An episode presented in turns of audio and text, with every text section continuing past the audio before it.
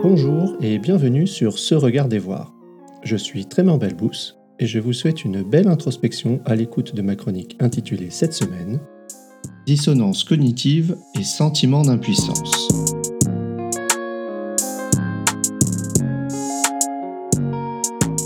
Dissonance cognitive et sentiment d'impuissance.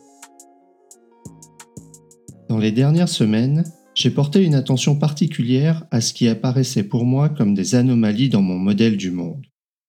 Je me suis observé, navigué dans cette expérience, dans ces moments où s'entrechoquent des idéaux, des actions quotidiennes, des moments de confort, de joie et aussi de désespoir. J'ai notamment porté attention au lien entre dissonance cognitive et sentiment d'impuissance. Si, comme évoqué dans les articles précédents dont cohérence sclérosante, de notre pensée naissent les concepts, systèmes et organisations que nous élaborons. Quelle manifestation cela a-t-il dans mon quotidien? Celui-ci, dans les dernières semaines, a été riche de moments challengeants. J'ai voyagé à nouveau en avion, j'ai travaillé sur des concepts qui me bousculent et me révèlent mes limites. J'ai passé du temps en famille à New York. Un bombardement d'anomalies, de moments de dissonance, de reality check, j'ai vécu des dilemmes importants par leur intensité et les aspects qu'ils touchent. L'expérience n'est pas toujours agréable et elle est très riche. Cette prise de recul par rapport aux activités habituelles du quotidien m'a permis d'observer qu'à bien des égards, mes schémas mentaux et comportementaux sont assez figés. Certains aspects semblent profondément enracinés si j'ose utiliser cette image. Pour une personne qui travaille dans le changement, c'est un comble. Cela m'a aussi permis de mettre en lumière trois aspects distincts, individuel, collectif ou relationnel, et systémique. Dans l'espace individuel, je peux m'interroger sur ma responsabilité personnelle, mon intégrité. Dans l'espace collectif, je peux explorer mes relations et la générativité de la coaction. Dans l'espace systémique, je peux tenter de percevoir les dynamiques en jeu. Dans tous les cas, mon modèle du monde contribue à former tout cela. Je réponds à la réalité que je crée. Une réalité plurielle. La fascination. En haut du One World Trade Center, je me suis laissé saisir par la fascination d'une forme de puissance humaine. Quelles sont toutes les pensées qui ont permis d'obtenir un tel résultat? Le questionnement, Vu de là-haut, à quoi ressemblera ce gigantesque étalement de construction humaine qui abrite tout un écosystème humain lorsque l'énergie qui le nourrit s'épuisera?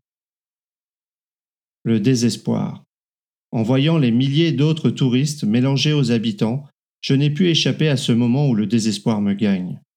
Lorsque je me vois là, que j'observe toutes les constructions en cours, je me dis que nous n'arriverons jamais à faire les changements nécessaires pour remédier à notre atteinte à l'écosystème planétaire. Le sentiment d'impuissance.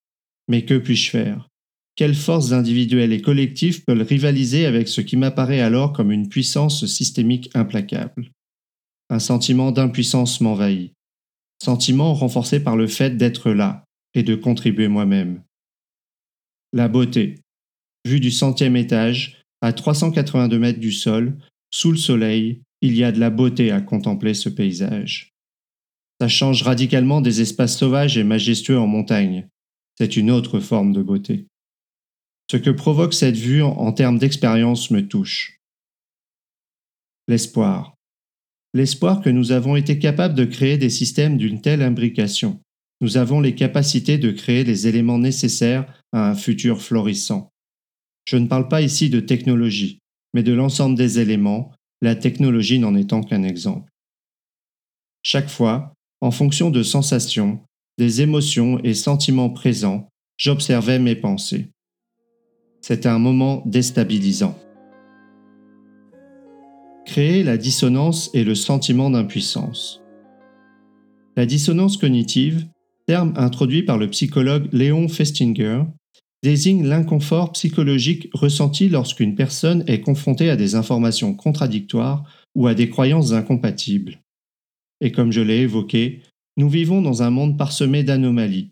ces situations où nos actions et nos croyances sont en contradiction avec les enjeux du monde actuel. Le sentiment d'impuissance se manifeste par une incapacité à agir, à prendre des décisions ou à envisager des solutions pour surmonter les défis auxquels nous sommes confrontés.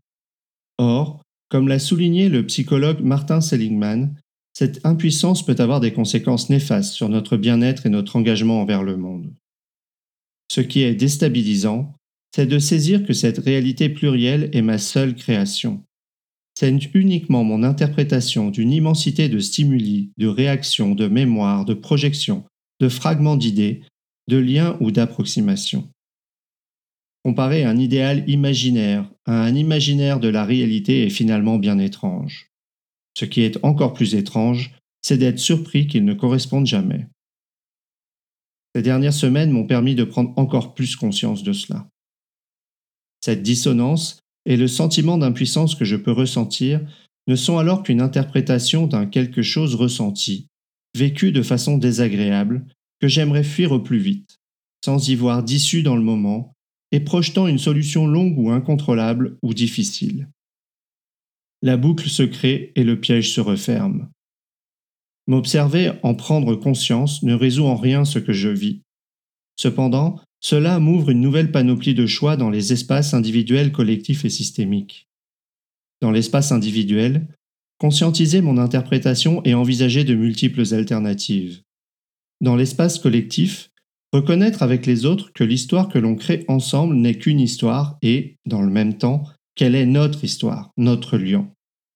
Dans l'espace systémique, expliciter les limites que je donne au système que je regarde et inclure mon système de pensée comme composante significative à sa construction. Cultiver la qualité de conscience. Le principe des sept générations, déjà évoqué dans Génération de pensée, est une philosophie autochtone selon laquelle chaque décision que nous prenons doit être guidée par la considération de ses impacts sur les sept générations futures.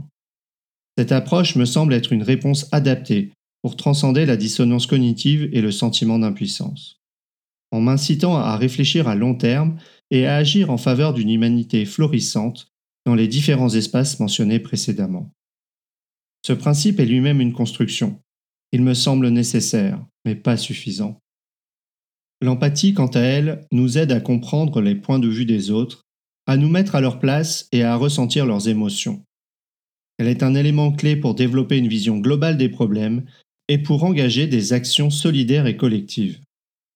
Ce principe est lui-même une construction. Il me semble nécessaire, mais pas suffisant. Une pensée cohérente, avec une orientation explicite qui est intégrée, vient aussi nourrir cette recherche de qualité de pensée. En réalisant à quel point ma pensée influence mon expérience du monde, je me vois tenter d'imposer à toutes et tous ma nouvelle vérité. Et encore une fois, même avec la meilleure intention du monde, je retombe dans le même piège en oubliant rapidement cette dimension construite de ma réalité, pas de la réalité. Je crois que l'idée même de cultiver notre qualité de conscience peut être déstabilisante et salvatrice. Je m'aperçois que reconnaître la qualité de conscience de chacun, sa propre cohérence, est en train de faire bouger les fondamentaux de mon identité. Certains modèles du monde me font réagir positivement, certains négativement et d'autres violemment. Remettre en question ma qualité de conscience ou ma qualité de pensée m'oblige à rendre explicite ce que je valorise et reconnaître l'ampleur des exclusions que je fais à chaque délimitation d'un concept. Finalement, cultiver la qualité de conscience revient à remodeler mon identité en lien avec le collectif et les systèmes. Pour résumer, en me plongeant dans cette expérience, en m'observant hors du quotidien habituel, j'ai exploré le lien entre dissonance cognitive et le sentiment d'impuissance. J'en retiens que ma réalité est plurielle et mon modèle du monde façonne significativement mon expérience quotidienne. Explorer ma dissonance cognitive et mon sentiment d'impuissance révèle et transforme mon identité et la notion même d'identité. Il me semble vital de cultiver la qualité de conscience pour transcender ces défis et agir en faveur d'une humanité florissante en utilisant notamment le principe des sept générations et l'empathie comme nos guides. Quels sont des éléments de votre propre modèle du monde qui pourrait être remis en question afin de créer un espace plus générateur pour vous-même et pour les autres autour de vous. Merci pour votre écoute. Vous pouvez retrouver l'article associé à cet épisode sur le blog de Se Regarder Voir, se-regarder-voir.com. N'hésitez pas à y contribuer vos récits d'expérience et commentaires, ainsi qu'à vous abonner pour recevoir chaque semaine l'audio et son article. À la semaine prochaine!